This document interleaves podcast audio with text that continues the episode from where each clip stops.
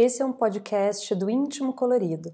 O meu nome é Priscila Dias e esse podcast é destinado a mulheres que têm um interesse em se tornarem interventoras sociais para desenvolverem ações destinadas a mulheres em situação de vulnerabilidade social.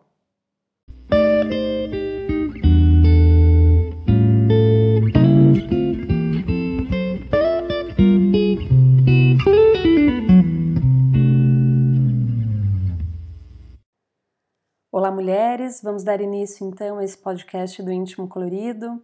Para aquelas então interessadas em se tornar interventoras sociais, existe um lugar por onde a gente começar.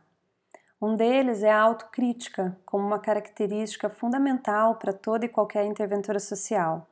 Nós do Íntimo Colorido, a gente gostaria de chamar a atenção de vocês para a importância e para o perigo da gente assumir posturas coloniais é, enquanto interventoras sociais e sobre a importância da gente ter essa criticidade com relação às nossas próprias ações quando a gente está em campo é, desenvolvendo é, uma ação com mulheres em situação de vulnerabilidade. Algo que pode nos apoiar e nos ajudar é, a construir um processo de vigilância constante das nossas ações é o processo de autoconhecimento. Mas não um autoconhecimento qualquer, aquele autoconhecimento realmente comprometido e profundo de uh, nos possibilitar entrar em contato com as nossas próprias sombras.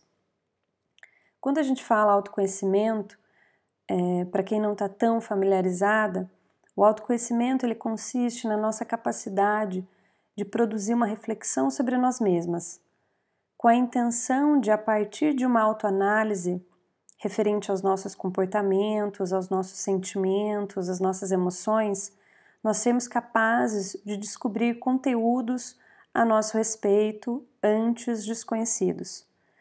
Eu percebo que a relação que eu estabeleci com as mulheres com as quais eu trabalhei durante os projetos foi sempre uma grande oportunidade para eu descobrir mais sobre eu mesma, mas principalmente sobre as minhas próprias sombras. Na perspectiva do Gustav Jung, que é um teórico fundamental para a compreensão da minha psique e para o meu processo de individuação, o autoconhecimento ele consiste em entrarmos em contato com as nossas sombras. As sombras são os aspectos da nossa personalidade que temos muitas vezes dificuldade de reconhecer como sendo parte nossa, ou quais temos a tendência de negar ou seja, nas próprias palavras do Jung, são qualidades e atributos desconhecidos ou pouco conhecidos do nosso ego.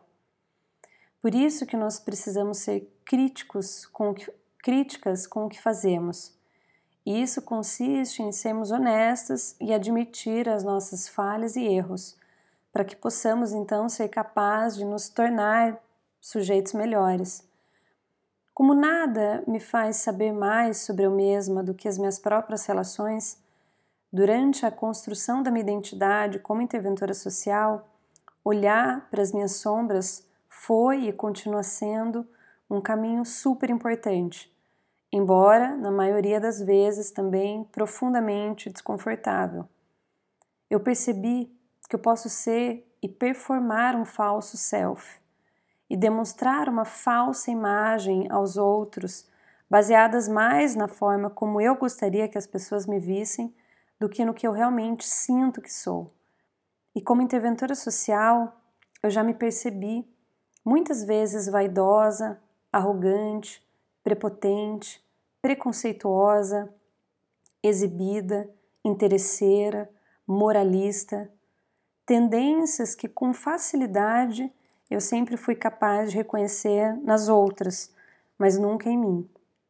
O Jung, ele considera que quando as pessoas observam nos outros as suas próprias tendências inconscientes, elas estão fazendo o que chamamos de projeção.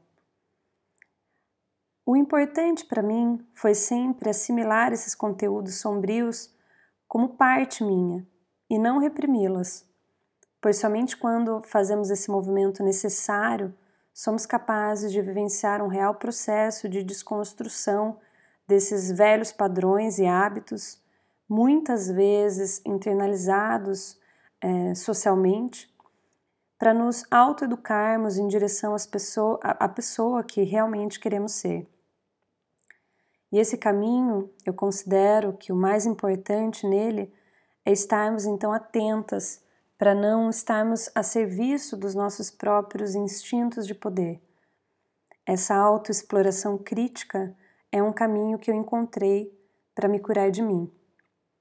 O autoconhecimento ele possibilita que eu, enquanto interventora social, siga na busca inesgotável de me tornar uma, uma melhor versão de mim mesma, não num sentido narcísico, somente para expandir a minha capacidade de autocompreensão do que sou, mas porque uh, para que eu possa encontrar cada vez mais a excelência na minha relação com as outras mulheres, com as mulheres com as quais eu escolhi trabalhar. E aqui eu incluo no trabalho uh, com as mulheres também novas interventoras sociais, eu tenho certeza que muitas de vocês também têm muitas experiências e aprendizados no campo social e que vai ser uma grande oportunidade para mim também poder crescer e aprender com cada uma de vocês. É muito importante a gente entender que a gente pode crescer e aprender todas juntas, a partir de uma perspectiva horizontal, a qual muitas vezes muitas de nós não fomos educadas a assumir. A minha busca é não repetir mais os mesmos caminhos, os caminhos já trilhados no campo da intervenção social, que seguem, ao meu ver, os modelos coloniais e que nunca deveriam ter existido. Eu considero que antes da gente querer que os outros vivenciem mudanças de mentalidades, é preciso que essa mudança ela se inicie em nós. Na mudança, primeiro, das nossas próprias mentalidades. Ou seja, eu considero que a solução para o que eu quero para o mundo precisa realmente iniciar em mim. Pelo fato de eu ser psicóloga social e os contextos de, de intervenção é, mobilizarem, em muitos casos, conteúdos emocionais profundos, eu sempre busquei também ter acompanhamento psicológico e psicoterapêutico. Durante alguns dos trabalhos que eu realizei em campo com mulheres, é, foram processos também muito prof, é, profundos vivenciados, os quais contribuíram para o meu autoconhecimento, mas também, como acabo de mencionar, para a descoberta das minhas pequenices, das minhas arrogâncias, das minhas vaidades. Como eu mencionei, eu também já adoeci. Uh, desculpa, eu não havia mencionado. Eu também já adoeci emocionalmente por conta desses trabalhos. Por isso é fundamental uh, que você também, que tem interesse em se tornar interventora social, saiba aprender os limites, os seus limites emocionais, para não se colocarem diante de situações que possam exigir emocionalmente mais do que vocês são capazes de suportar e dar conta. Por isso é realmente muito importante quando a gente inicia por esse caminho, a gente compreender os nossos limites. No meu caso, por exemplo, eu reconheço que eu não tenho ainda é, capacidade de trabalhar em operações de emergência ou em contextos de guerra.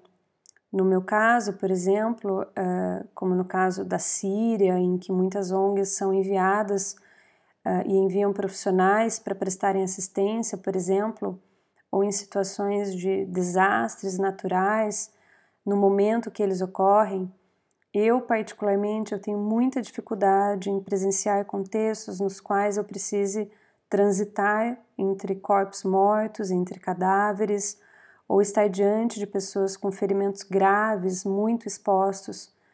E é necessário a gente estar consciente de que existem trabalhos específicos no campo da intervenção que exigem um preparo maior e uma capacitação emocional mais adequada, pois os níveis de intensidade psicológica e emocional em regiões atingidas por desastre, por exemplo, eles são muito maiores. Por conta disso, o autoconhecimento ele também possibilita que a gente possa identificar as nossas potencialidades e capacidades e contribui para a gente se sentir mais segura nas nossas tomadas de decisões também assim como possibilita a gente reconhecer habilidades que ainda queremos melhorar e aperfeiçoar em nós e, nosso, e no nosso desenvolvimento. Porque não basta a gente ter apenas capacitação teórica. O trabalho de campo como interventora social ele vai exigir muito mais. Ele exige termos também outras habilidades importantes. Dentre elas, eu gostaria hoje de chamar a atenção de vocês para a importância da empatia. Na psicologia, a empatia é algo super importante. Ela é fundamental porque ela diz respeito à consciência que a gente tem com relação às emoções das outras pessoas. Um aspecto super importante para a vida em sociedade. Ela é um sentimento que ela nos impulsiona a querer ajudar. Sentir empaticamente com alguém significa entender qual é a necessidade sentida pela outra pessoa e responder a isso de forma apropriada.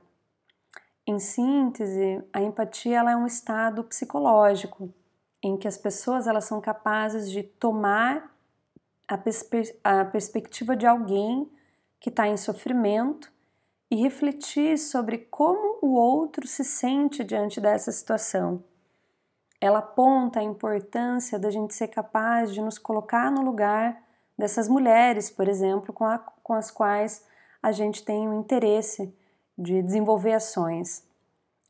Ou seja, é preciso mesmo, para a gente se capacitar, a gente ter esse senso de empatia. É preciso a gente sair do nosso próprio umbigo para usar uma linguagem mais popular. Embora não sejamos capazes de sentir por elas as suas dores, nós somos capazes de sentir com elas. A gente vai conseguir entender muito mais é, a situação que elas se encontram se a gente tiver esse sentimento empático. Conseguimos, com empatia, imaginar como que, que nos sentiríamos se estivéssemos nas mesmas condições e situações em que elas se encontram. E a partir de então, nós somos capazes de dar a devida importância e atenção para o sofrimento que essas mulheres vivenciam. Nós ficamos por aqui e desejamos que você tenha interesse em continuar ouvindo os nossos podcasts. Muito obrigada pelo interesse. Um abraço.